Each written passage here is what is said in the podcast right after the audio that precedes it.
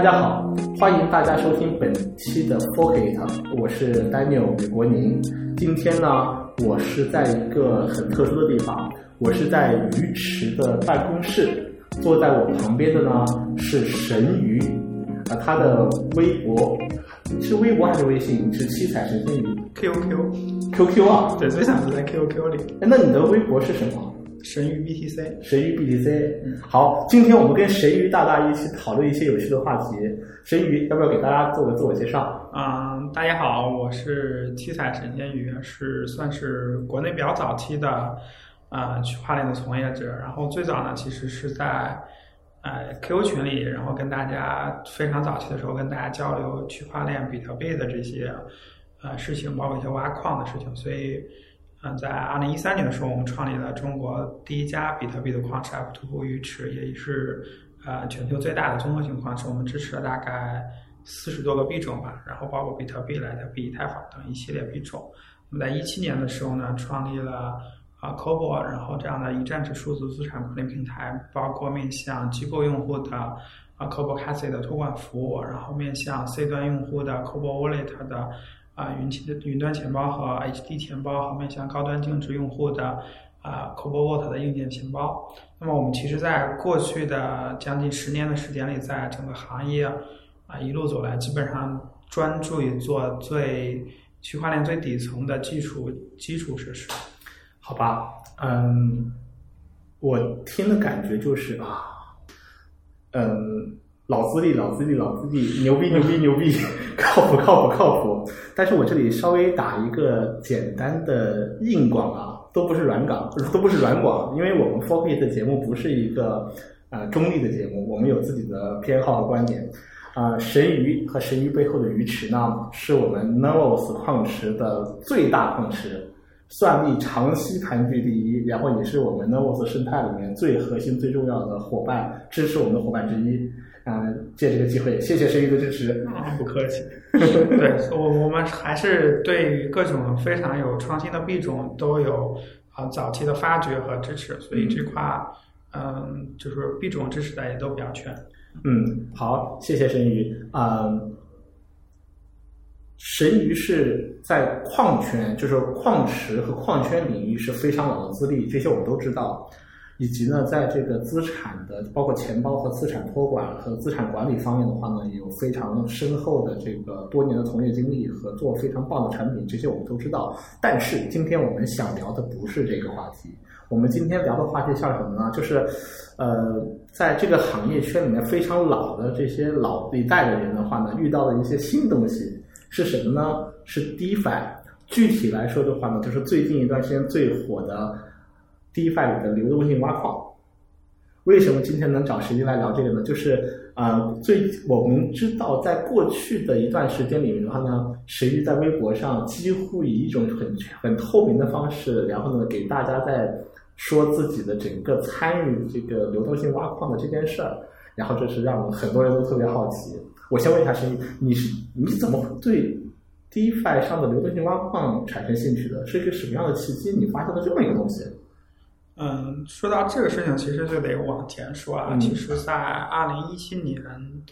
年底的时候，出现了加密猫，是吧？对对对，一七年的十一月份吧，差不多在十一二月份。对，然后这这个加密猫的事情，其实标志着，就是说链上的这些智能合约啊，包括 DeFi 的原型的出现嗯啊。那在当时其实都非常的风靡，我们也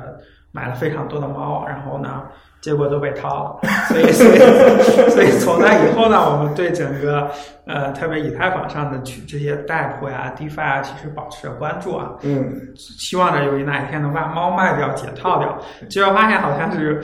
解套远远远无期啊。那今年很很巧合的是，那个康帕这样的一个项目，呃，我们之前也保持关注，因为它是做抵押借贷的，嗯然后这块我们也有一些涉猎，它突然就宣布流动性挖矿了。对，当时我们也是非常抱着好奇的心态去投了一点点，去参与了一下挖矿，嗯发现还挺好玩的。然后，我你知道我有种什么感觉吗？就是就是我们这个圈子里其实也分有些人是古典古典的，就是很多人是很多年以前，可能是两次比特币减半之前就在这个行业里面了，也有很多人可能是一八年、一九一九年，就是上一波的熊牛市之后，嗯，然后呢被吸引进到这个圈子里的，大家的感觉是很不一样的。嗯，其实我觉得像 Compound 呀，或者这种 DeFi 的这些项目。说实话，我觉得是比较难以去吸引到那些古典的。OK，这这这个可能是这样的，就是我在啊、我在二零一六年、一七年的时候有过得过一个比较重要的教训啊，可能也大家也都听过那个段子，就是说，呃，我我我觉得在那段时间我得到一个重要的教训，就是我们不能以静止的眼光来看待这种新兴的事物的发展，所以一直要去保持敏锐的观察。虽然它早期可能很烂，然后呢 bug 很多，但是它它是在快速的自我迭代的中，所以这是我那段时间得到一个非常重要的教训。所以虽然在加密包上我被套了，然后虽然在很多的代铺的项目里面踩了坑，但是我觉得这个领域还是有着想象空间和发展的可能性，所以还是时不时的去搂一眼看一看。那个教训是什么呀？哎，你都知道，就是我们非常早没事没事，啊我们我们当不知道。OK OK，在非常早期的时候吧，我们就是有一个段子，啊，就是呃，夜猫同学呢在巴比特的论坛里面回答了一个呃网友的提问啊，说怎么看待以太坊，然后嗯那个猫叔呢就回答是长期来看一文不值嗯啊，所以所以所以这是一种静止的眼光来看待这种新兴事物的发展，虽然当时它有。很多的问题和 bug，但是我们不能用那样的眼光。所以我其实，在那段时间，然后当然就是将手里的以太坊以很低的价格都卖到市场里面了。对，所以所以这这个也有一个非常痛的一个教训啊，但是也也思考了好久，就是我们对新兴事物要有一个宽容度，要去观测它的发展啊，明白了，不能不能以一个静止的状态，尤其是对区块链方面的事情。明白了。所以所以就是呃，Compound 出现了以后，你就开始关注 Compound，包括就是，但是 Compound 在这之前其实其实是一个简单的其实其实是加密猫玩完之后呢，其实有一系列的 DeFi 的游戏啊，包括什么的这些 token 的出现，我都有多多少少参与啊。虽然那个大部分都是赔了钱啊，在这上面 都是成为了他们的韭菜，接了盘。但是基本上每这种好玩的项目啊，或者有一定关注度的项目，我都会多多少少去尝试一下。虽然这一路走过来可能交了很多的学费啊，但但但所以 Compound 出现了之后呢，开开启了流动性挖矿之后呢，我就呃拿了小量的资金测试了一下，我发现这个事情呃逻辑上还是有一定的呃道理的。然后呢，它也它也吸引了很多的流量和参与度，所以我就开始就是看了看它的相关代码，然后找找那安全同事审计了一下，就开始加大了一些投入，所以就。就一一不小心，后面这个故事就发展成这样子了。过去的这几个月，过去的这这段时间的故事，我们稍后肯定会好好的、细细的去让神鱼给我们讲一讲。我先说一个关于你说的这个很早就进入到康矿的挖矿的这个事儿，我有一种感觉，我不知道感觉对不对啊？嗯，我觉我确实是很多很多这些呃相对古典一点的，在这个时在这个圈子内时间比较长的人，大家可能是见惯了这种涨涨跌跌，见惯了这种泡沫和见惯了一一波热潮过去，又一波热潮再来。我感觉这一波的这个热潮来了以后的话呢，很多很多的一些古典的这些嗯圈内人呢，他们不是第一时间看到，比方说 Compound 的怎么样怎么样，他们就也要加参入进来，他们是看到了神域挣钱了。嗯很多人的确是看到财富效应才进来。对的，啊，对我我我其实刚开始挖的时候也挺兴奋的，我在很多古典的群里喊喊大家，哎，这个出来一个好玩的项目，大家有没有挖？嗯，然后大家就没有人理我。然后那你给我们回忆一下，就是你整个这个过程呗，就是你先是从 Compound 开始参与的什么？对对对，你你能不能给我们讲一下？嗯，表我相信也许有些人到今天可能也都完全没有理解 Compound 怎么回事儿。虽然我是明白的，嗯嗯。但是我觉得神医要不要借这个机会，用通你的方式来解释一下 Compound 的这个项目和你是怎么参与进去的？OK，其实康巴这个项目很简单，它就是一个链上的抵押借贷，然后用户质押呃以一种数字资产，再通过智能合约形式，然后去借出另一种智能资产，跟我们呃可能熟知的这种传统的抵押借贷类似房贷这样的形式，但是它都是链上资产，嗯所以有几个好处吧，就是首先全部公开透明，资产都是可见的，然后私钥也是你掌握的。另外呢，就是我理解康胖这个项目对于海外，尤其是很多合规国家用户有一个特殊需求，他们通过这样的抵押借贷项目，呃，避免卖掉自己手里的这个数资产，因为卖掉数资产之后是要交税的，甚至税很高，所以很多用户就就通过这样的项目，然后在不用交税的情况下来改善生活。那你还记不记得大概在今年的呃三四月份吧，嗯还是几月份？我忘了具体时间了。就是有一个 Compound 的相很类似的一个项目，然后名字我就暂时不提了，因为大家都可能都知道。嗯嗯出现了比较大的安全事故，然后呢，然后然后这种事情在你参与到 Compound 挖矿的时候，因为你确实要把真金白银的资产嗯放进去，嗯嗯然后呢才能去获得 Compound 的这个治理代币嘛。嗯嗯。当时你我我是有点，呃，那个项目就是说到被盗那个项目，当时我们还有重度参与啊，投了投了投了一点点的呃那个比特币，嗯。然后呢，对，然后还是比较幸运的，最后因为一些原因还拿回来了，嗯。对，然后其实参与的康方项目我也是颤颤巍巍的，老韭菜都是很怂的，然后所以早期也是只投了一点点，做了一下测试，后来呢，我们感觉还可以，就是找了安全团队独自审计了一下独自审计了一下，对对对，因为我们也也有一些朋友嘛，然后就审计了一下它的代码，然后感觉看了一下代码的质量，包括一些呃常见的这种啊智能合约的漏洞啊，他们还是写的比较好的，所以我们还是比较放心放了一些钱。嗯哇，我我觉得好像没什么人知道你能你会亲自去找这种你的资源去审计一下这个合约，以你的独立的方式去审计，然后你再去参与。这那我们可能是审计的方式不会那么的深入吧，我们可能是首先看一下代码质量，评估一下他们团队的这种技术实力啊，然后看看常见漏洞扫描一下呀，这种的。对，因为我我们这块其实是呃，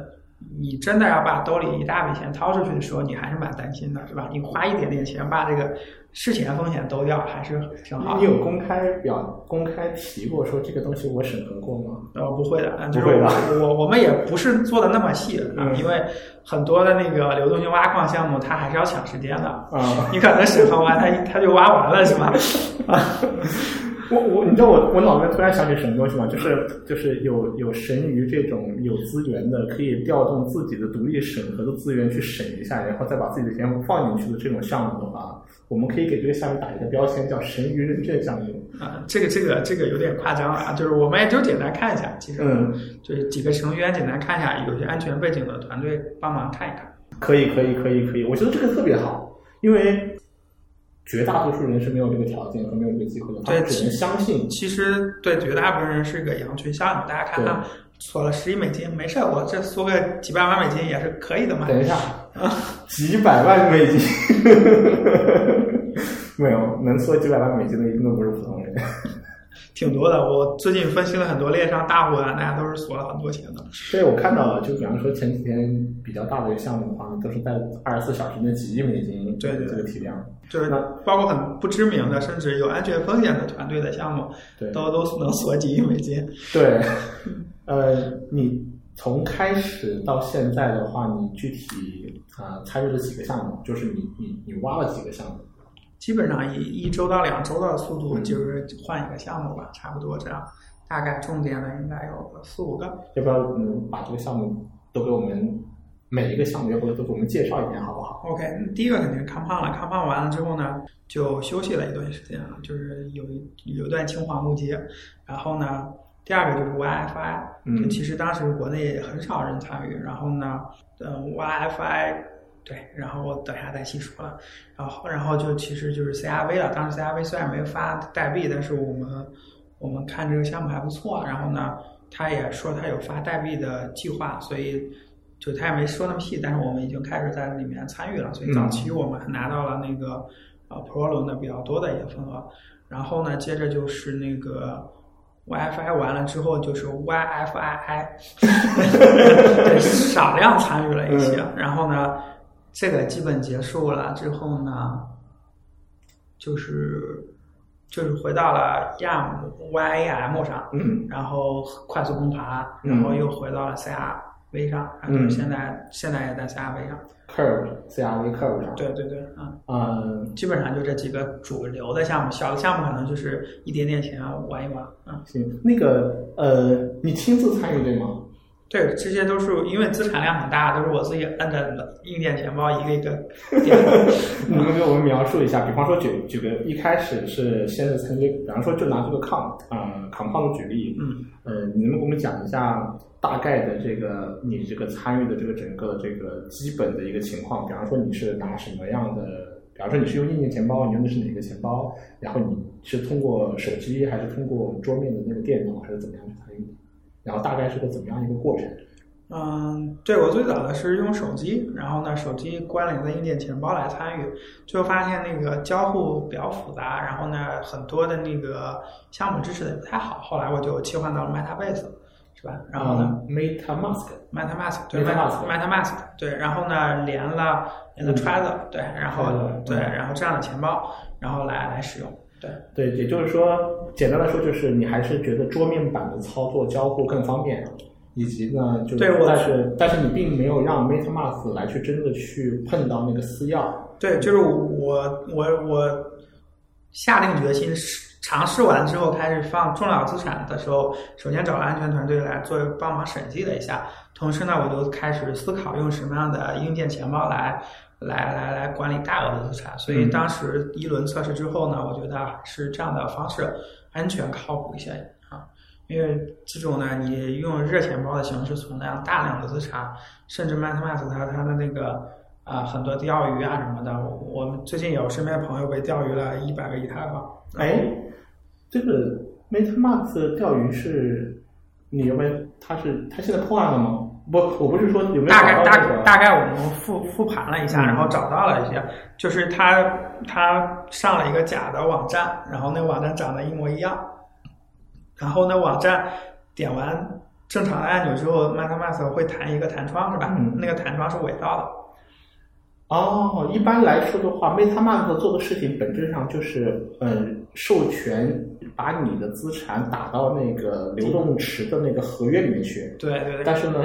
一般我们操作的人的话呢，打开网站的时候，可能大概率的话不会真的去验一下那个这个网站和那个合约是真的还是假的，对对，很难去验。很难去验。对对，你你你不是非常熟练，或者说你不知道呃怎么去 check 的时候，你很难去验。呃并且这个钓鱼网站它弹它一个一模一样的弹窗，然后你输完密码什么的，它就告诉你报错，然后他就这时候就会提醒你是不是输下注意词，然后呢，咔咔注意词一输之后，资产就没了。所以长得一模一样，然后呢，用户一不小心，这是一犯迷糊，又又一个很紧张的状态，大家去抢收益嘛。对啊、那对，啊，那一一发脑子一糊，那就可能资产就没了。啊如果用硬件钱包的方式能够避免掉这种泄露吗？因为硬件钱包永远不会把你的私钥给暴露出来，对，理它永远。是只是帮助你做签名。对但是是不是还是有一个风险，说你一定要验一下对方那个合约是不是真的合约？首先你要验一下对方的那个合约是不是真的合约，第二你要看一下你，呃，你在桌面上看到签名的那个地址和你硬件钱包上签名地址是否是同一个地址嗯啊？有没有被中间篡改掉嗯，啊？然后这两个都得做。对，基本上只要只要这两个做到之后，我觉得大概率应该会是安全的。但是还是建议不要把资产直接放在这个 MetaMask 的钱包里面，还是用硬件钱包来去管理。对对，尤其是大额的，因为很多很多朋友就一一梭哈就几百万美金，但是放在一个热钱包里还睡不着觉。推推荐一个你用的觉得不错的硬件钱包呗。然后我相信你可能把硬件钱包都用完了，你都不用过就是市面上所有的我家里都有啊，但是嗯。但是呃，目前来讲，就是说在 DeFi 领域，目前好用的还是 Trezor 啊，Trezor 对，还是它的呃，因为它 USB 嘛，嗯。然后它跟电脑的交互还是比较方便的，，OK。然后它的安全性也还 OK。OK，但是但是它的问题是它没有安全芯片，就那个东西丢了容易有安全风险，所以要保存好。要保存好。嗯，好的，OK 啊，我大概了解了神医的这个操作过程和神医的这个呃，就是安全操作注意事项。呃，你是，但是我们回到就是从操作端，我们回到这个产、这个这个交互流程端啊。嗯。其实每一个项目都不一样。嗯你前面提到的，其实你接触了很多就完全不同的项目。Curve 我觉得是这个项目当中一个特别有趣的一个项目。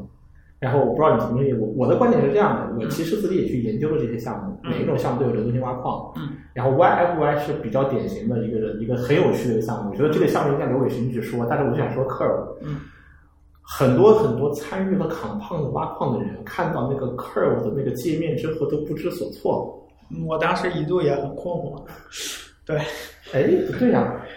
我是这样的，啊我做过一个小实验，嗯啊、我把 Curve 的这个项目的这个 UI 界面发给了两种不同的人，嗯，有程序员背景的人，嗯，我看完以后觉得亲切的不得了，对哇，太漂亮了。对，然后有一些完全没有搞过程编程背景的人看到 Curve，会说这什么东西啊？这嗯是真的假的那种感觉？OK，就首先界面还是很亲切的，但是它它里面就是有非常多的池子，那些概念其实你很容易混淆，并且很啊对多功能是重的。对，然后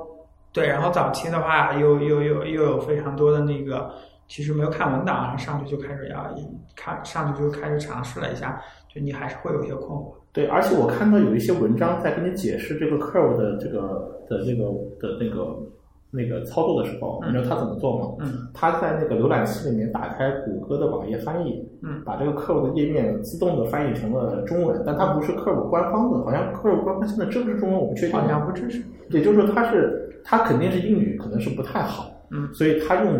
就是谷歌的那个在线翻译工具把它翻译成中文，就翻译的很别扭。嗯然后截成图，写成文章，第一步找到哪个位置按哪个，第二步怎么按哪个，然后这么教，然后大家看的云里雾里的，哎呀，然后呢，就有人拿着这个截图跑到群里去问说，哎，我这个操作对不对啊？我操作这儿卡住了，对不对嗯？我举个简单的例子，好多人不知道嗯，在 Curve 里面去做一次流动性挖矿其实是两步，嗯，然后呢，第一步呢是把资产打到那个流动池里，嗯，第二步是拿到那个流动池的那个呃，那个叫全那个叫流动性代币，嗯就 LP 的那个代币，嗯然后要把这个代币再 staking 进去，嗯这两步嗯。然后呢，当你想要得到收益的时候，还要自己到另外一个界面去把你的已经产生的代币给 claim，就是给声明出来。其实这这样还好，其实我觉得第一步就卡了很多人，第一步就是首首先你要充值进去是吧？把你的流动性充值进去，对充值进去不是一步，其实是两步。第一步先授权，嗯你点完充之后呢，弹出一个弹窗，对然后然后然后告诉你怎么怎么发，然后你点确认，点完确认呢，过了一会儿，我因为很卡嘛，可能链上可能等了好久才确认，嗯确认完它又弹出来个弹窗，这时候你可能就会困惑，我刚才不是确认过了吗？怎么又让我来一遍？对的，然后你去链上看了看那个合约，发现哦，刚才是授权，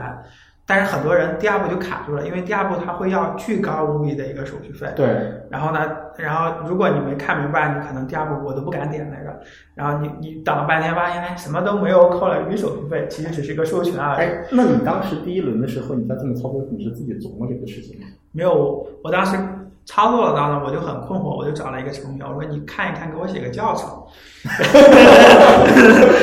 对，然后然后那个哥们就研究了一下，然后简单给我写了一个教程。后来我我我我看了，哦，原来是这样的。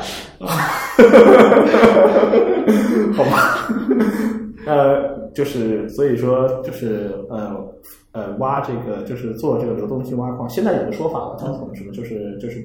好像中文叫什么，我们叫叫叫叫挖矿农民还是什么说法？嗯，其实门槛还挺高的，不是你超级高，超级高。门槛是超级高的。如果你没有一个程序员帮你梳理好这个流程的话，你自己可能会找不着北。门槛高到如神鱼，也得要去找外部支持。它还有很多隐藏功能啊，比如说那个你的交易卡了，你怎么把它呃发一个冲突交易，然后用对对用 MetaMask 的高级功能把它否掉，不然你就坐那干等。对，然后然后还有很多那个呃手动的给 gas 费啊、观察网络呀、这些东西，其实都有很多的嗯、人工要去参与和优化的地方对，啊。嗯，我自己我自己可能研究的最比较多的项目，也就是 Curve 这个项目。嗯。然后当自己把我是我其实是看到大家挖 Curve 挖了两三天，我看着大家在挖，我嗯我研究了两三我还到那个链上，就是 EtherScan 的那个链上，去真的去看这个合约里面质押的资产和它相关的数据和那个交易的那个频率，然后方方面面我都看完之后，我相当于把这个项目的里里外外达到了一个我自己非常有信心的了解的程度，嗯。我才亲自参与去试一下。嗯。我是非常保守的操作嗯，但是我觉得这个过程当中的话，如果你真的没有一个以太坊对它的整个技术架构很熟悉的情况下的话呢，我感觉克尔伍这个团队就一开始就真的没打算把这个产品设计的给正常人用。OK，我他是的确那个对普通用户很不友好很不友好，啊，他其实可以做的很友好，但是他不知道为什么就这么做了啊，很任他的，前前端很任性，很任性。OK，呃，说回来，呃，你是先是研究克尔伍，再去做了那个 YFI 的挖矿，这两个基本上是同步的状态。嗯，那能不能给我们讲讲这个 WiFi？因为它更神奇。OK，就是，嗯，它它它其实是带了一些机制的在里面的。然后我们的作为资深比特币矿工，我们的理念就是在在在一一年积累下来的理念叫挖卖提啊，就是挖就是深投入的去挖，嗯挖到之后就把它卖掉，然后卖成 cash，然后就给它提回来，从交易所一定要提回来，然后把我放在那儿。所以，所以这这是很多矿工的一个口号啊，就是我们挖买提。然后，所以，所以，所以，所以我当看到了 YFI 的这个项目之后呢，然后做了一些背景调查，呃，和代码的看了简单看了一下之后，觉得很神奇。然后呢，然后呢，收益还不错，所以我们就开始投了一点点钱试了一下。然后呢，收益还真的不错，老秦当当我们看，我们都知道你的收益非常不错。你在你在你在 微博微微博上近乎直白的说啊，这个你自己说。当当时觉得这个熊市已经很久了，大家已经苦了很久的，苦哈哈了很久的，突然发现了一个项目，收益率非常的高啊！当时参与的人也不是那么多，所以我然后呢，啊、我当时基本上是呃，因为它流动性早早期不是那么的好，然后呢。池子池子也不大，所以我但是我们的币量比较多，所以我基本上是保持每两小时啊卖一次的状态，就是我我每挖两小时，我都会把它提回来，然后呢去流动性池子把它卖掉，然后呢啊把那个 USDT 拿过来再存进去继续挖啊，基本上是保持这样子，每每每天晚上就是睡一会儿起来卖一波，睡一会儿起来卖一波，所以基本上都在低位把这些币都卖完了。对你你你这里提到说流动性不好是不好到什么程度？它就是我们卖一条币，它就会有个百分几的滑点，甚至有时候会会很夸张的一个滑点出来。对，是，但是它在去中心化交易所里面没有，呃，没有像 CRV 一样，它已经上很多中心化交易所，我们可以有很多的呃机器人的工具去自动的去拆单去卖掉。它在那个呃中心去中心化的上面，我们当时还没有去写合约去把它拆成小单子都能卖掉，所以还是手工的，慢慢的一个一个的给它卖掉。比比方说随便我们随便对比一下，呃，因为这个你你是人肉拆单吗？你是比方说一，假如说一天正常的收益，比方说我们一次性交易，和你把它拆成两个小时一次，比方说十二次交易，因为它一是价格会暴涨暴跌，嗯然后呢，然后流动性池子也不高，所以我们基本上是人工来卖。啊，都是你亲自卖吗？基本上，因为因为都在我的硬件钱包里，也不放心给别人，所以我基本上是睡一会儿定个闹铃起来看一下，哎呀还不错，卖了，然 后然后睡会儿起来看还不错。啊，我记得 YFI 的话，它的这个就是初始的这个币的这个就是初始 WiFi 这个 token 的这个分布的这个规呃规则是一个一个礼拜，对，嗯一一直是挖了一个礼拜嘛，对。然后对你也就是说你这你保持了一个礼拜，每两个小时定个闹钟起来，嗯，差不多，可能比一个礼拜还多一点。那你比方说走到最后这个 WiFi 的这个分配结束之后，你肯定是长舒一口气，然后就好好睡一觉。对，我就回去睡觉了啊。睡多久啊？嗯，就是大概睡了睡了将近一天的时间，然后对，然后就价格暴涨。太拼了，太拼了！哎，那呃，WiFi 这个这个产品呢，要不也顺便也做个介绍吧？因为呃，WiFi 其实相对于其他的这些 DeFi 类的这个挖矿，就是流动性挖矿产品来说，它是不太一样的一个理念。对然后你怎么理解？，OK，最早呢，其实我们理解还比较简单，因为我没有研究它后面的那些机制。它其实从矿石里面来看，它就有一个简单的类比，就是吉祥池。嗯啊，它帮助大家去选择啊更高收益的产品，然后来快速的挖取收益。但是从金融角度来看，它可能有一些基金的这些原型，对，然后帮助来理财，然后选择不同的策略，但它都是去中心化的形式，通过智能合约来交互的，所以对资产的透明度、安全还是有一定的保障。对，那因为 Y YFI 已经不是一个原生的，他说只做一个自己的池子，让大家来去呃让有资产的人把钱放进来，让借钱人去借掉，他更多的其实是通过他去操作其他的不同的一些对矿石，然后再去来去呃平衡收益，然后保证投资者有最大化的收益这样机制。你看到这种在区块链上的这样一种产品的时候，你有什么感觉？我觉得这看是到了吗？我觉就是一号池这个，就是说它是 Vault 这个机制，我觉得呃让我第一时间想到的是，它是一个链上的 ETF 或者一个基金，嗯然后并且很透明，然后每个人都可以在参与这个基金的治理。然后你可以发提案，然后可以呼吁大家投票，你能看到资金的真实的每一步流转。这个是我觉得可能是对于区块链复刻传统金融是一个往前的一步。明白了。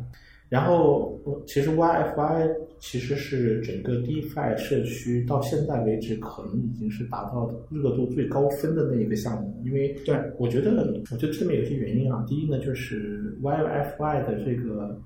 呃 token 的是它的它的机制，它的分配的这个初始化分配的这个机制设计的，会产生一种很强的，让人很强的一种 FOMO，就是害怕错过的这种感觉，因为对它只给你一个礼拜的时间。啊而且它数量其实总量是相对少的。嗯，还有呢，就是呃，他做的这个事情的话呢，产生很高的社区热度。嗯，我觉得有一个非常核心一点是之前像 Compound 什么的没有的点，就它不单单是一个流动性挖矿，因为它一号只是一个流动性挖矿，你把资金存进去，然后它拿你的资金可以去做一些其他的事情，能获取到收益。但是它最重要的是，它将内斯瓦夫的流动性挖矿，嗯这不是那个做事的那个挖矿和之前的这种挖矿结合起来，有了二号池子，是吧？嗯它将用它通过你去做成为一个自动化的做市商，然后同时给你提供一个很高的激励，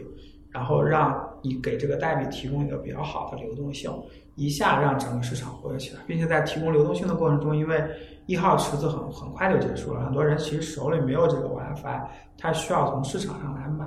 呃，就有非常强的一个买盘，对对，然后又有非常好的一个流动性，同时呢，你持有 WiFi 又有非常好的一个去二号池挖矿的话，有非常好的一个收益，所以用户也有很多人去买，有很多人不舍得卖，然后去挖那个高收益，然后就一度成形成了一个正反馈，然后把价格推上来。对，其实当这个热度非常高的时候，包括 WiFi 高的时候，其实不光是 WiFi 啊，嗯其实最近一段时间，嗯，这么多的币，包括后面有那个 YAM YAM，前面有那个 Compound，加上 WiFi 加 Curve，他们他们这几个项目都没有做到在同一时间这几个项目全面的开花，它是有点像排着队一样的，对对我一觉得个一个来。就是我们都叫它套娃嘛，它是一个一次展开的。对，一次展开的，而而任何一个项目在展开的那一瞬间，都把网络给堵死。是的，那如果同时开那个网络，估计得跨了好久。来，你你你，我相信你一定有切身的感受，这个网络得堵到什么程度？嗯，对我我当时发了一些微博吧，就是点一次鼠标，基本上就是零点二个以太坊，零点三个以太坊，甚至有时候为了那个快速过，我就直接付两个以太坊走啊，就是我直接把费拉最高，基本上基本上所有的呃，基本上所有的那个 gas 费都是我手动填的，我都会填的比较高，因为那个时间的确是等不起的。啊，如果我是你，我说假如啊，我是你，我会试图在我的网络链路层会做一点什么设置呢？就是让我的交易朝鱼池广播，肥水不流外人田。广播，肯定肯定是广播了，对。对，呃，手续费，你有没有想过，就是说你一个进一个出，它其实有的时候跟你的这个额度大小无关，只是这次操作的那个基准费率，因为是。因为现在这个区块链上的交易的这个费率模型，其实跟你的这个费率额度是没有关系的，它是跟你这个操作的次数和频率有关系，所以一次操作就已经是，你看，比方说我们以你那个时候的状态为例，比方说零点一个以太币的话，大概也是在四十美元左右的一个成本。如果是两个零点二个以太坊的话，那就是八十美元到一百美元了。都都比较常见吧，啊，就是我大概我我就是我我一轮操作完之后，我会把我花掉的以太坊买回来，我大概现在买了一两百个以太坊回来。你给就是意思就是说，你给整个以太坊的社区的矿工阶层贡献了一两百个以太坊的矿工的手续费收益，对，什么感觉？当时还是很肉疼的啊，最早的时候，后来发现已经司空见惯了。为了速度，还是得得得给这么多。你觉得这会是新常态吗？啊，我觉得短期可能是吧。然后那个，但是现在链上已经没有那么拥堵了，已经好很多了。嗯，是因为刚好最近一段时间是不是进入到了一个休整期？没有没有，最最近可能也就八九十吧，可能也也还好。我们高的时候两三百都是在往前冲了。对对，而且这这段时间出现了一个情况呢，就是我们我我一直在观察这个以太坊的这个链路的这个优情况，因为以太坊的那个。经济模型设计的话呢，其实其实很是很接近比特币的。嗯，比特币的话呢是经过它是有一个固定的减半周期。嗯，每隔四年会做次减半。然后呢，但是呢，比特币只有在非常短的一些特殊时期的它的这个手续费的收益，嗯，会超过那个出块的奖励收益。嗯，但是这个时间非常短。嗯，但是现在这种就是链上的手续费的收益超过出块奖励的这个状态，在以太坊上就成了常态了。嗯，因为现在的以太坊上面的话的这个出块的奖励是，呃，每一个块只给两个以太币。嗯，但是现在的话，我们看到这个链路在这两天可能会有接近四个。嗯，但是呢，在前一个礼拜之前的时候，整个以太坊上保持着大概有五四到五个以太坊的这个收益，也就是说，矿工的激励当中的话呢，超过百分之五十的以上都是手续费激励了。对，在以太坊。对，在以太坊，而且以以我相信未来可能是四年后到八年后的比特币可能也会是这个情况。对，以太坊提前把这个情况发给展示给大家看，然后人们会在以太坊这个网络上用一种。要去忍受一个极极高极高的这个手续费收益，这一天终于到来了。是的，是的。本节目由 Nervos 赞助播出。Nervos 团队正在招聘优秀的高级区块链后端工程师以及高级前端工程师。Nervos 是中国难得的有着硬核工程师文化的靠谱区块链项目。如果您对自己的技术实力有自信，并且对以下关键词。远程工作、开源、密码学、加密经济学、底层存储、分布式系统运维、硬核、区块链布道师和教育等有兴趣的话，那么您不妨给我们发一份您的简历，我们会把您的简历直接转给 Novos 核心团队。我们的邮箱是 hi at forkit 点 fm，hi at f o r k i t dot f m。嗯，这点很有意思，就是。肉疼一段时间之后会习惯，对，就就它肺低的话？我们也发现了一些规律啊，在早上六点到九点之间，它的肺会相对低一些，所以就有些你不需要非常急迫的交易，我们一般会选择这个时间段。OK，那会不会出现一种什么服务，说你把你的交易提前啊构造好、签好名，然后你我到六点到九点，不用啊，你可以把交易构造好放放出去，它到六点八点自动就确认。哦，是这样啊。对，就你的低费的交易一直会在那个内存池里排队，然后矿池会选择高的先打包，那到到那个时间点，然后高费的都没有了，就到这些它也给你打包掉。我明白了，我自己是属于耐心没有那么强，我看到一个交易。十分钟、二十分钟没打包的时候，我就会使用那种就是加速加速功能，然后给用一个更高的手续费进去，把它这个交易给替换掉。对，其实我们做钱包嘛，我们有很多的这种钱包的整理啊什么的，我们都会发一些低费，然后等啊，甚至等个半个月什么的，他就帮我们确认掉了。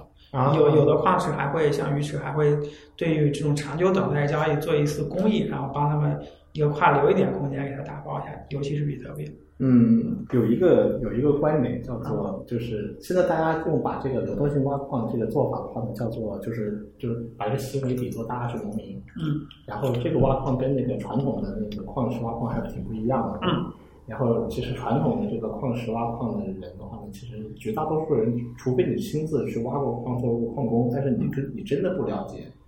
呃，就是传统的这种 POW 的挖矿是怎么回事儿。绝大多数人都觉得啊，你们这些矿工真的好有钱，很你很赚钱，但是他们没有看到，就是矿工要面临着巨大的不确定性，嗯，然后也要承担着很大的风险，嗯，可是这个 DeFi 的流动性挖矿是不一样的，嗯，你怎么？就我我前阵子就是我就就前两天吧，那个我看就是我发了个微博啊，就说那个四川因为洪水的原因，包括一些地质灾难，然后整个四川省其实出现了部分的地区断网。嗯然后我们也看到了比特币全网算力应该有个百分之十几的下跌，在当时实时状态。然后在那一两天之后呢，其实我看到了更多更悲惨的一些视频和现场的一些照片，很多的矿工就冒着生命危险，甚至有的就是一一个泥石流或者一个落石，然后人就挂了，然后矿场就没了。所以，所以我当时发了个微博，我说那个其实那个流动性挖矿还是好的，因为它最多是本钱安全啊，不要命。然后矿工其实面面临着更大的不确定性，因为呃，随着上一轮熊市的来临嘛，像一五年以后，其实比特币矿工他们是为了追逐更便宜的成本、电力成本，就将矿场，尤其是水风期搬到了这种四川的山沟沟里的水电，那些地方都是非常非常偏远，呃，不通公路，然后没有电网。然后这样才会有很便宜的电费。然后一边是悬崖，一边是呃一边是一个快速的一个大渡河这样的河流。然后呢，很难的再找到一块平地，甚至是在山沟沟边上平一块地，有的在河中间建的广场。河中间那个广场，对，就是因为实在是没有地了，就在河里面打的地基，然后把矿场建在河面上面。那在一旦发生这种泥石流的时候，发生这种洪水的时候，这些矿场就面临着巨大的风险，包括人员风险，因为通着电是吧？那还有这种这种风险是极大极高的。然后，然很多矿场是被吹刮走了。然后，另外呢，四川这个地方又很特殊，然后这种河流旁边都是这种高危的泥，就是塌方呀这种地方，然后很常见，然后滑坡什么的。另外就是这种地理位置很很很偏僻，我。去去过一次矿场的地方，然后我们大概有四十多公里的路，开了六个小时，然后后面实在是太就看起来很近，实在是开不过去了，就没有过去了。呃，我我听过很多人讲，在四川的这些矿场的这种真实情况，他们去过的矿场拍的照片啊，或者怎么样啊，就是有的时候宣传，有的人去宣传他的矿场，宣传的特别好，怎么样，什么干净漂亮的厂房啊，怎么样？但是真实情况上的话，其实有些时候就是非常非常艰苦。但是听听下来都是没有感觉，只有亲自去过的人才有很强的这种艰苦的这种感同身受。是很多，就是说很多是高原地区是吧？接近西藏，然后还会那个缺氧什么的。对。然后呢，环境是其实是极其危险的。然后对这些地区，然后你，然后像一个矿场，它网断了之后呢，呃，矿场的小伙伴徒步走了十几个小时，然后。才找到，才到了市市区，然后找到了信号，才才联系上了，说啊，我们矿场发生事故，嗯，去修维修一下网络，就是整个整个县的网络都断了，啊，基本上这种情况就是靠徒步连夜走出来的，因为可能会有泥石流，有这些事情，他们也都不知道，然后车子已经走不了了，就是人徒步走出来，对，啊，然后这种都是在过去的一两周都很常见。对，然后大家都是非常重的投入，非常大的这种不确定性。但是流动性挖矿的本质投入的话就简单很多，因为你投入的是你的资产，然后你是把你的资产放到了放到了这个智能合约里面。只要这个智能合约是经过审计，并且相对来说的话呢是有通过技术手段能保证安全。嗯，如果通过审计的和呃。代码比较质量比较高的安全的合约的话，基本上也能保障你的资金本金的安全。对。但是在这样的情况之下的时候，你赚的那部分的话呢，其实是是是一方面是你的流动性的这个一些基本的一些利利息收益，嗯，以及呢这个矿池现在给大家分配的一种权益代币，嗯，呃，你你持有这些权益代币吗？呃，刚才也提到，矿工有一个准则是挖卖提，特别在早期段，因为。不太能理解这个项目的这些代币的所代表的价值和意义，所以很多项目在早期都卖掉了。然后或者说他在感觉他要进入一些死亡螺旋的状态，我们就快速把这些代币清掉了。对对，也也也是踩了像一六年这样的以太坊类似的啊买飞了很多很多的。我相信有一些有一些项目，可能它的这个治理代币的话呢，真的是具有非常重要的价值和意义，所以所以就变成了挖麦提拍的那。是的，是的。但是还有一些项目的一些代币的话，可能可能可能它的设计本身，我我我印象中是哪一个项目？它在它的网网官方网站上就说了，他说他给你分配的治理代币本身的它价值的定位就是零价值。就是 WiFi，就是 WiFi WiFi，但是 WiFi 应该现在是最贵的那一个是的治理代币。其实我我我其实是不太愿意去讨论这个币的价值或者说价格，因为确实超出我的想象。对，是这个超出了很多人的想象。超出很多人想象，但是我也不觉得这个，反正我自己个人判断是我不是看好它能够维持这么高的价格。我我自己的判断可能是这种偏见，嗯，但是嗯，价格是市场决定的，我们交给市场。嗯嗯，但是我觉得一个行业当一旦出现非常高的利润，但是又伴随着相对比较低的风险的时候，那么这个行业就一定会很快的会被资本来去追逐，或者被机构或者说被更专业的投资人进来去追逐。嗯，我能感受到的话，如果假如说这个呃流动性挖矿的这样一个是变真的能变成是一个行业的话，那么到最后的话。应该是资本大鳄和技术高手。目前也就是这样的，就基本上已经出现了这样的雏形，就是有非常多的鲸鱼用户，他们能够有信息差，嗯，然后然后来来快速的获取它是早期的项目。对，所以另外有一帮是技术极客，所谓的科学家，啊，对，他们能通过一些非常规手段，甚至直接调用区块链上的一些智能合约，然后甚至提前把合约部署掉，这样的形式来获取到早期超额的收益。这块其实已经已经有些原型了。这个另外可能还有一些放的是吧？他们把散户的力量聚集一下，然后来来参与。对，我觉得你说的三点事情特别有意思，这三件事情挨个可以展开说一下。你先讲讲你怎么理解科学家这个梗。啊，对，这个其实其实就是呃，程序员在这个区块链上利用自身的技术手段来获取到啊这些超额收益和一些呃常人可能不太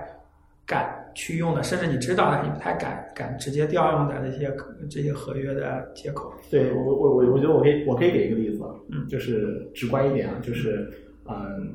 有一个项目一开始非常火，就是那个亚 YAM，嗯，那个项目的话呢，因为合约没有经过审计，嗯我觉得这是一个。这就像是一个泰坦尼克号出海之后撞了冰山，啊，很神奇的一件事情啊！而且而且这是超出所有意料之外的一个犯了一个非常低级的错误，嗯。然后展开不解释这个错误了。但是呢，就是 YFI 这个团队呢，嗯，试图去挽救这个项目，嗯。嗯，通过在一个有限的时间段内要去收集大家用这个 token 来去投票，嗯。但是呢，嗯，应该是没有到那个时间，或者说到了那个时间之后，他搜集到的这个投票没有达到这个指定的数量，以至于他不能去调用合约去更改他被内部的一个机制，嗯导致他这个项目就没有办法继续下去，就永远没有办法在这个项目上去做任何形式的这个治理。嗯那么他呢，就呃就想到另外一个方案，就是我们去升级这个合约到二点零。嗯然后他做了什么事儿呢？说从从一点零到二点零的升级，其实是有一个是有一个周期的。嗯。但是在这个周期里面的话呢，你通过他的官方网站上能看到的界面，就是他已经把所有的这些投资和锁定全给你锁住了。嗯。也就是说，正常人通过 MetaMask 的钱包，通过什么方式已经没办法再继续投资了。你只能把钱拿出来，嗯你进不去了。嗯。但是其实这个时候你还是可以去赚 token 的，你还是可以投，但是怎么投呢？你要懂区块链，嗯你要懂智能合约，你要懂怎么去拼凑交易，你怎样去通过一种程序员的手段，嗯然后你还可以继续去挖，可以挖到最后一秒钟。嗯这个事情的话呢，就是有很多人就可以干这种事情，然后呢，我们我们这个行业把能干这种事的人起名叫科学家。其实也不复杂，也挺简单的，都是一些模块化的。对对对，我当时听完这个梗说啊，科学家是这个意思，太有意思了。然后还有一个就是，哎，你刚才说的另外一个事情是什么？是啊、呃一个是科学家的梗，一个是呃资本大鳄。嗯，对，就是这个原因，就是我觉得不得不承认，你就是这个资本大鳄里的一个代表呀。你知道我为什么这么说吗？是因为我看到有一个小群里面，大家在那讨论说下一个挖什么的时候，然后有几个人就不约而同的跳出来说，不管我们挖什么，都不能让神人知道。但是确实是资本追逐嘛，嗯。然后呢，但是我们也知道，就是呃，现在越来越多人关注这个事儿了。然后呢，我我不觉得资本追逐是一件坏事儿，嗯，我觉得资本追逐是一件好事儿，因为资本某种程度上它也是有力量，它可以帮助这个行业和这种形式快速的往前演进。嗯嗯，不管对还是错，怎么样的，我我可以在这一点上暂时不做价值判断。但是我相信有这种力量进来之后，这个行业就会发生快速迭代。嗯，这些是积极的。但是回过头来的时候的话呢，现在不管怎么样，参加流动性挖矿依然是个门槛巨高的事情。对于资本来说的话，它不是门槛；对于绝大多数人的话呢，他现在就只能以，要么就是就是就是就是看个热闹吃瓜，要不就是到交易所里面去 接个盘。去接个盘啊，接盘。其其实我在微博上也提到，我当时当时觉得就是很多其实传统的稍微早一点的币圈的朋友，他们看不懂，也不敢参与，是吧？对因为老人踩的坑比较多，对所以我当时觉得，就是说在那个阶段，我觉得以太坊还是可以买一点的，因为大量的用户要锁以太坊，然后交手续费，对然后呢，矿机还是可以买点的，因为你的那个直接收益是变多的。对对，然后这这是可以参间接参与的方式还是比较多的，比如比你直接去二级市场接盘这样的形式。对呃因为很多的这些你没有深度的参与挖矿，没有参与治社区的治理，你对这个项目的理解和认知其实是不到位的，所以很容易就变成韭菜。对，到最后的话呢，我相信，我相信最后应该说，嗯，我相信最后这些项目的话呢，不可能会因为这个行业的周期性的话，这些项目会怎么样？它肯定每一个我观察过的这些项目本身都是非常的去中心化，嗯，所以这种这些去中心化的项目呢，天然的会有非常长的生命力，嗯，他们会一直存续下去，不管他们的 token 的价格今天是非常高还是明年是非常低，但是我相信最后这些 token 最后都会辗转的会落入到那些真正关注这个项目和愿意参与参与项目治理的人的手中，然后只不过是产生了一些短期的一些泡沫热潮，这个确实是如此。然后任何新鲜的事情可能出来的时候都会有这种现象，嗯，客观的去看。呃，我知道 Cobo 钱包，等一下，我先问一下，我能通过 Cobo 钱包参与直接参与挖矿吗？啊，我们现在的那个硬件钱包是可以的，就是嗯我们的我们的这个 HD 和硬件的一个融合融合钱包，它是可以直接跟区块链的 DeFi 啊、Type 做交互的。对，因为我这个问题的话，就是我我我我不知道和我钱包用户怎么去参与到 DeFi 里面，但是我知道你们好像针对性的启动了一个项目。对，因为呃，因为当时发了微博之后呢，找我的朋友很多，啊，因为很多人哎看不懂，但是能不能带带我？然后呢，然后你要得给讲风险是吧？这里面有合约风险，有团队风险，然后呢有二级市场风险，嗯呃，然后呢你给他讲很很累。然后，然后呢？他们一般都说给地址，所以后来我一想，还还不如我们就就投成立一个小的 fund 之类的，然后让大家能快速上车，然后也不用那么多废话，然后通过一个标准的产品化的东西，所以我们就快速的在周末的时候呢，几个小伙伴一拍脑袋就发这个产品，包括内部的员工也都在上面买了。我相信，我相信这个事情一定会出现的，一定会有人出来做，然后客户该也是在对的时间做这个事情。嗯，啊，你仔细讲一讲，就是你们是这是个怎样的一个事情？然后呢，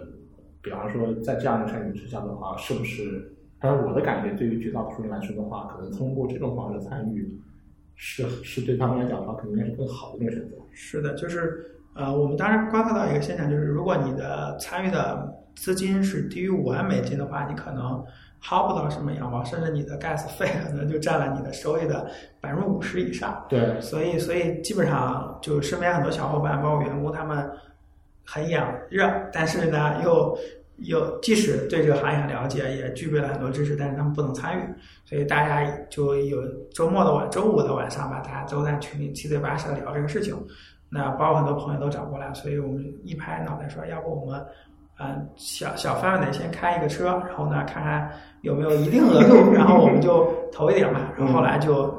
就就就就周周周六的早上临时上了一个，然后就就有几百万美金进来这样的。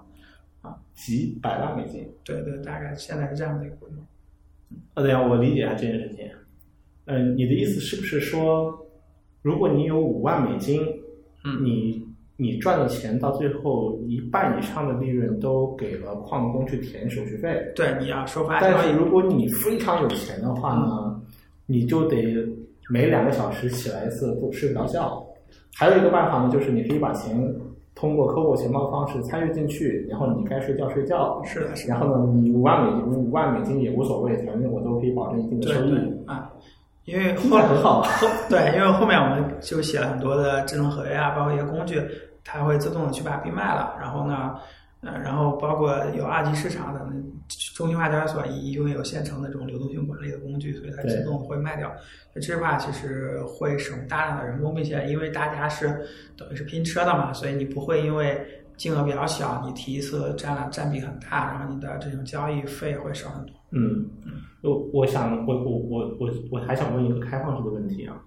就是你已经是在第一线的去呃参与进来和感受过这种流动性挖矿的整个全过程，并且有获利，而且获利颇丰。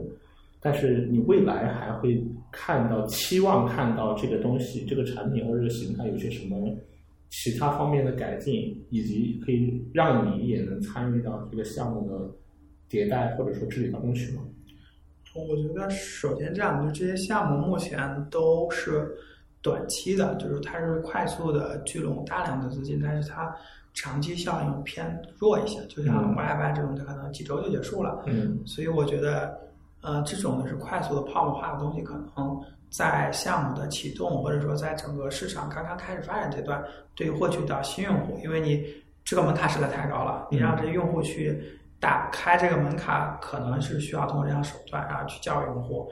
但是到了中后期，其实是需要有大量创新和真正有产生用户价值的这些协议和呃写合约来开放出来，然后给用户用。其实这块目前，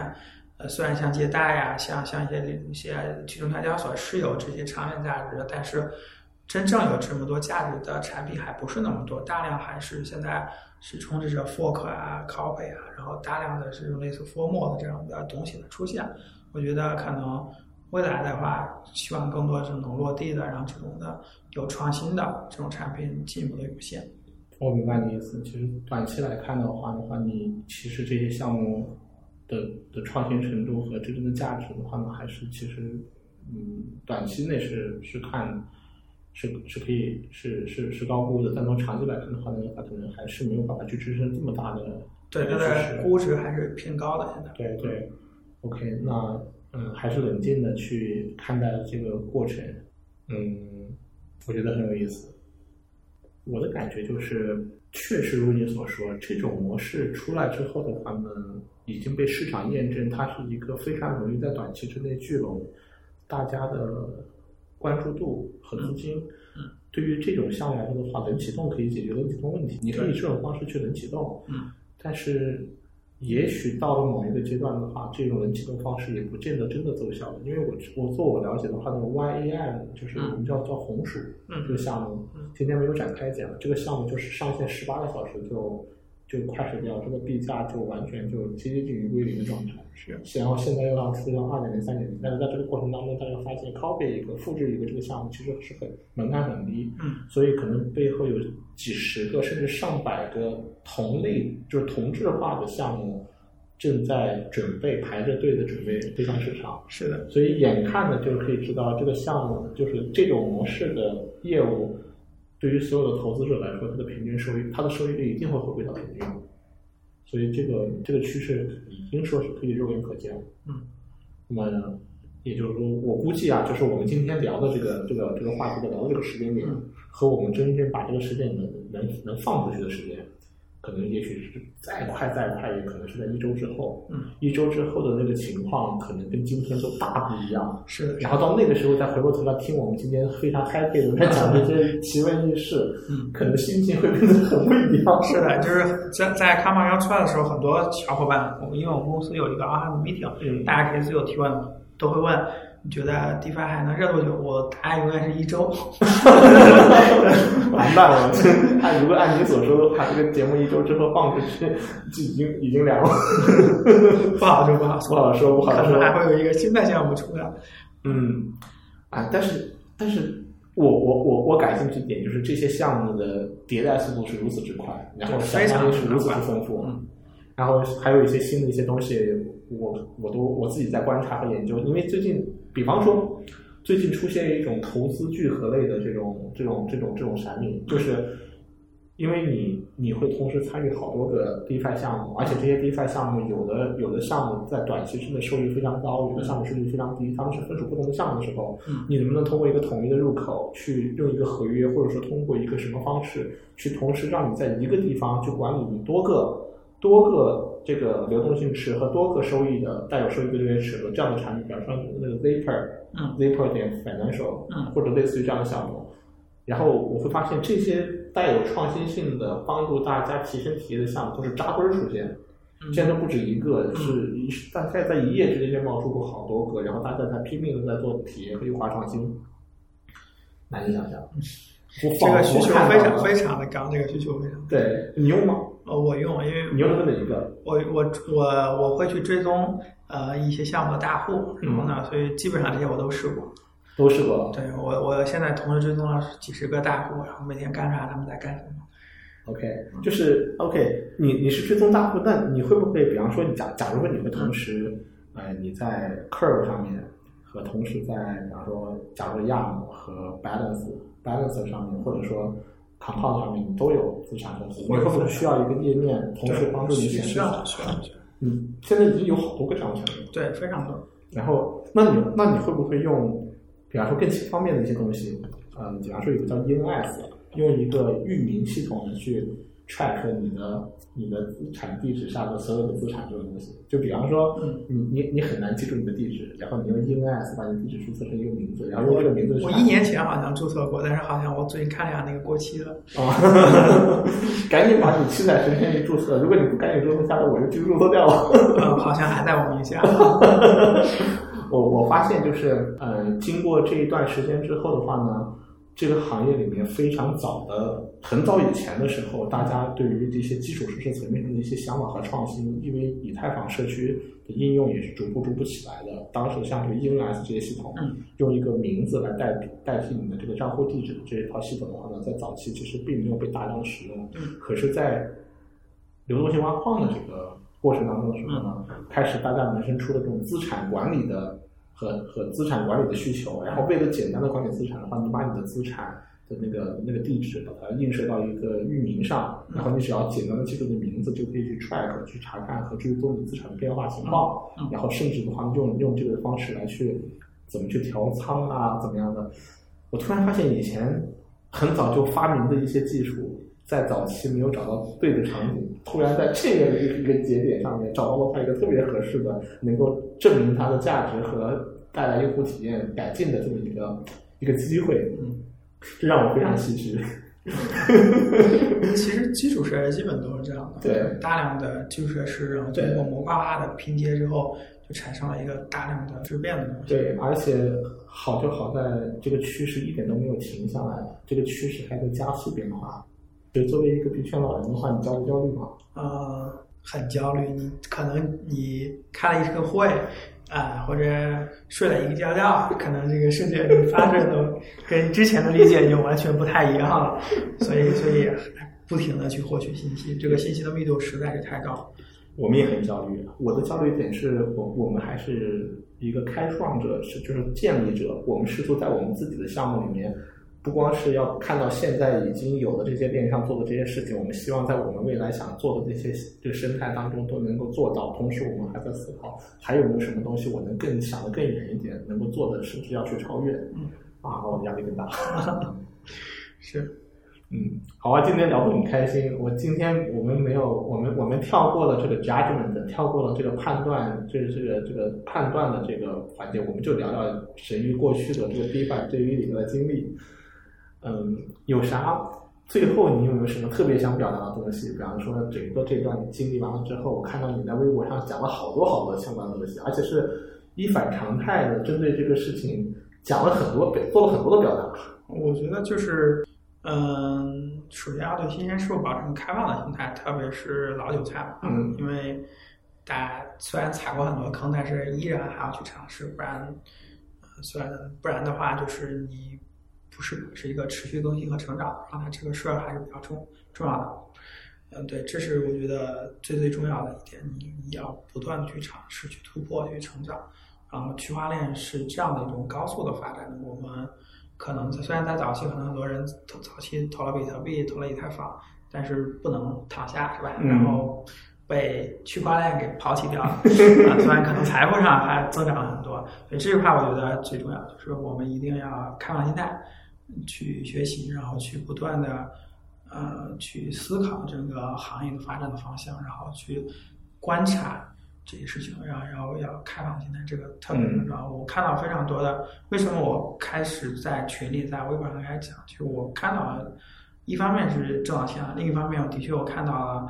很多身边的朋友很可惜啊，因为区块链就像一个非常非常快速行驶的高铁，虽然有人不停的上车、不停的下车，但是可能车厢早期坐上来的很多。啊，老的战友、老的韭菜们，其实大家虽然在车上坐着，但是已经看不懂这个世界，也看不懂这个它即将行驶方向。我觉得这这还有点惋惜，所以大家还是开放的心态，快速学习，快速成长。点个赞，特别好啊。相当不容易，作为行业从业者非常不容易。但在行业，你你是经历过不止一，我感觉都不都不能用一代人、两代人来去去，你可能是比现在刚刚加入到这个行业的人是早好几代的这种人，然后还能保持开放心态，还这么焦虑，还在学习，是相当不容易。还好，嗯，反正感觉已经有点吃力了。我们我们这个回到我们这个节目的保留节目时间啊，我们最后一段时间的话就是花絮环节的话，我们是 pick，嗯，就是我们呃主持人还有嘉宾，我们今天我们带来两个呃不管是什么东西，然后呢自己最近一段时间看到喜欢的，推荐给大家。嗯，然后呢我不太确知道神鱼今天会推荐一个什么东西给大家。然后你觉得，要不你来先来，或者我来先来？你看。对，我刚才也提到，我觉得其实，在区块链行业作为从业者来讲，或者作为投资者来讲，最最重要的就是保证自己的财产的安全、私钥的安全，这个事情是最最重要的，或者说第一性的。所以一定要拥有自己的一套安全的意识，这是最重要的。有了安全意识之后呢，你需要有一套。密码管理体系和私钥管理体系，那肯定是需要一款硬件钱包啊，或者说你需要一个金属的助记词板来存储私钥、密码这些东西，呃，然后保证这些东西完全的离线，然后绝对的安全，这块其实是非常重要。我刚才提到 case 就是我的身边的小伙伴，然后也参与行业很久，但是一不小心被一个钓鱼网站就钓走了一百个以太坊。嗯，这样这样的 case 我觉得在未来会越来越多，因为这种社工化的攻击成本极低，然后呢，嗯，大家大家其实对这些事情的关注度或者花的心思不会那么高，因为都会觉得离自自身还比较远。就你永远要记得一件一个原则，就是在面对攻击者或者是想偷你的钱的人这个角度来讲，你可能是个业余的人，对方才是专业的。对，所以你必须要借助专专业的手段和方法。对你被攻击的面也非常非常的多。对，所以这时候你一定要去思考和迭代你的呃安全的方式，让减少你的攻击面。那硬件钱包可能是为数不多的一个很好的方式，因为它让你的私钥完全的离线。对，然后让你的呃可暴露的这风险场合基本没有。那同时呢，密码管理软件也会让你去。隐藏自己的密码，然后不停的去迭代升级这些密码，防止因为单个服务供应商被攻破导致你的密码泄露，一系列的总数据的被黑客窃取，从通过社工等方式能够掌握你的信息，然后甚至直接突破这些安全防御。所以我今天想推荐的，就是一直我也在推荐的，就是我们一定要有拥有一个硬件钱包，用一个金属的助记词板，然后来保证自身的私钥和密码体系的安全。嗯，这这个我觉得是，只要你拥有数字产，这是一定要保障的。我知道你推，我知道你推荐这个东西已经推荐了很久了。嗯，你认为在推荐这个事情的过程当中遇到的最大的这种认知的这个，就是推阻力或者是障碍，那个最大的东西到底是什么？大家大家其实没有没有这个意识，或者说很多人觉得啊，我就一点点资产放在交易所就好了。交易所它帮我 take 了这个风险啊，我对吧？交易所也不会跑，虽然很多交易所跑了，在历史上，但虽然用户都有侥幸心理，然后呢，啊、对，然后就就这样放在交易所，绝大部分用户都这样的。那有的可能因为懒是吧，觉得这个还是比较复杂，我去学懂，花个半小时去学懂这个东西还比较麻烦，还不如就放交易所。所以这可能是导致，因为毕竟安全跟易用是一对谋嘛，对，那那互相矛盾的点，所以很多用户偷懒或者说意识不安全意识不到，所以就不去干这个事情。但是这个事情，呃，是非常非常重要的。然后稍有疏忽就会带来毁灭性的打击。嗯，好的，我觉得这个推荐真的是非常非常好。虽然很本质啊，就是我们作为我自己，或者说相对我所认识的绝大多数的这个行业里的真正的从业者，大家的话呢，其实都挺接受硬件钱包的。嗯真正是那些刚进来，或者说没有这种在安全层面上没有经没有过经历，或者没有看到过大的安全问题的人，嗯很难对安全这个事情和安全的价值带来很一个正确的一个一个认知和理解。这个问题可能这个行业都在努力，但是呢，这个成果也是随着时间一点点的用时间来慢慢的越来越多的影响人，可能可能就是一个过程。嗯，特别好。我今天的这个啊、带货环节的带货环节的话呢，啊、我推荐一部电影，因为我最近我啊、我我推荐一部电影啊、这个电影是什么呢？其实在这个时间点的话呢，我想推荐的那个电影叫《八佰》，嗯，看了没？没看，啊、没有时间看。哎呀，我给你讲为什么要去看这个电影啊？其实是这样的，就是首先呢，就是从如果你是个 geek，是个技术宅，嗯，我就试图用一个点打动你。这个电影的话呢，导演呢是用就是呃六十是六十还是一百二十赫兹的全高的那个高120一百二的那种 IMAX 最高的这个刷新率的这种帧率的这种摄影师，就是全 IMAX 全高刷新的方式去拍的电影，然后这个里面的枪战、打斗、爆炸，所有的场景跟你日常所能看到的那些打斗场景的效果出来是完全不一样的，再加上声音，嗯，但是这个我觉得这个这个说法只是很常规的打动一个技啊，术不是，是这个，在某些群里讨论啊，大家必须看的。我也看到过很多这样的 case。但是，但是我真正想说的不是这个，嗯是因为，嗯、今年有很长一段时间疫情啊，嗯然后疫情时间很长之后的话呢，就是所有的电影院都都停工了，嗯然后现在，嗯、